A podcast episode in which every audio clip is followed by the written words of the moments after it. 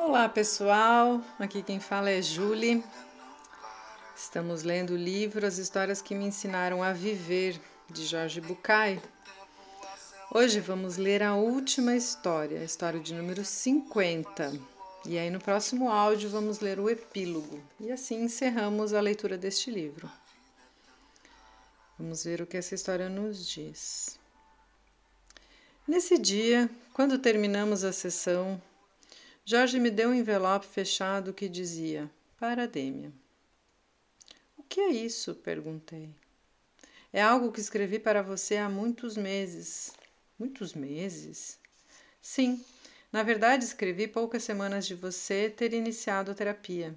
Eu estava lendo um poema de um americano chamado Léo Bo, e enquanto lia, você aparecia toda hora na minha mente. E as coisas que me disse nas primeiras sessões ecoavam em meus ouvidos. Então decidi escrever isto para você. E por que só agora está me dando? Porque acho que antes você não entenderia. E assim ele inicia a carta. Eu estava ali desde o primeiro momento, na adrenalina que circulava pelas veias de seus pais quando fizeram amor para concebê-lo e depois no fluido que sua mãe bombeava ao seu pequeno coração, quando ainda era só um parasita. Cheguei a você antes que pudesse falar, antes que pudesse entender algo do que os outros lhe falavam. Eu já estava lá, quando você tentava com dificuldades dar os primeiros passos, ante o olhar gozador e divertido de todos. Quando estava desprotegido e exposto, quando era vulnerável e necessitado. Apareci na sua vida, pelas mãos do pensamento mágico. Acompanhavam-me as superstições e os conjuros, os feitiços e os amuletos, as boas formas, os costumes e a tradição, seus professores, amigos e irmãos. Antes que você soubesse da minha existência, dividi sua alma num mundo de luz e de escuridão no mundo daquilo que está bem e do que não está. Trouxe seus sentimentos de vergonha, mostrei tudo o que em você é defeituoso, feio, estúpido, desagradável. Pendurei em você a etiqueta de diferente. Quando lhe disse pela primeira vez ao ouvido que algo não estava muito bem com você. Existo desde antes da consciência, desde antes da culpa, desde antes da moralidade, desde os princípios, desde que Adão envergonhou-se do seu corpo ao perceber que estava nu e o cobriu. Sou o convidado não querido, o visitante não desejado, e no entanto sou o primeiro a chegar e o último a sair. Com o tempo me tornei poderoso, escutando os conselhos de seus pais sobre como triunfar na vida. Observei os ensinamentos de sua religião que lhe dizem o que fazer e o que não para poder ser aceito por Deus.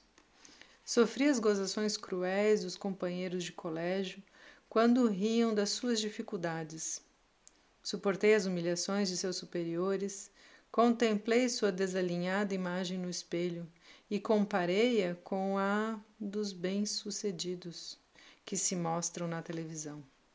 E agora, por fim, Poderoso como eu sou e pelo simples fato de ser mulher, de ser negro, de ser judeu, de ser homossexual, de ser oriental, de ser incapacitado, de ser alto, baixo ou gordo, posso transformá-lo num cesto de lixo em escória, num bode expiatório, no responsável universal, num maldito bastardo descartável. Gerações e gerações de homens e mulheres me apoiam. Você não pode se livrar de mim. A pena que causo é tão insustentável que, para me suportar, deverá me transferir aos seus filhos, para que eles me transfiram aos seus por séculos e séculos.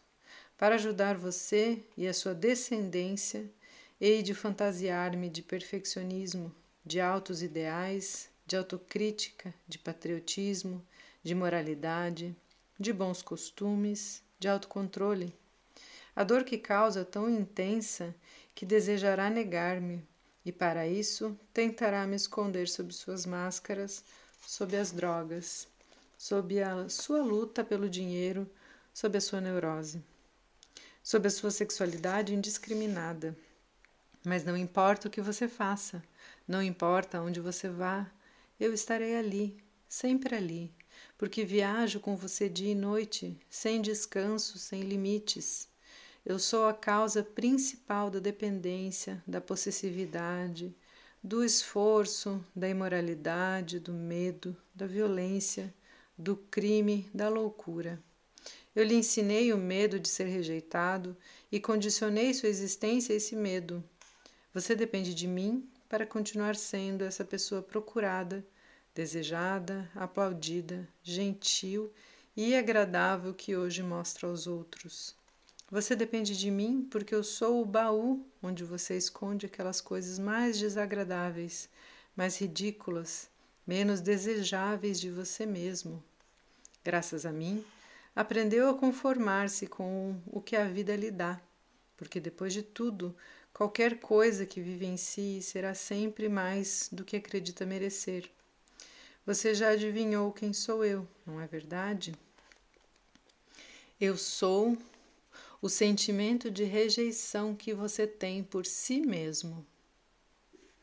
Lembre-se da nossa história.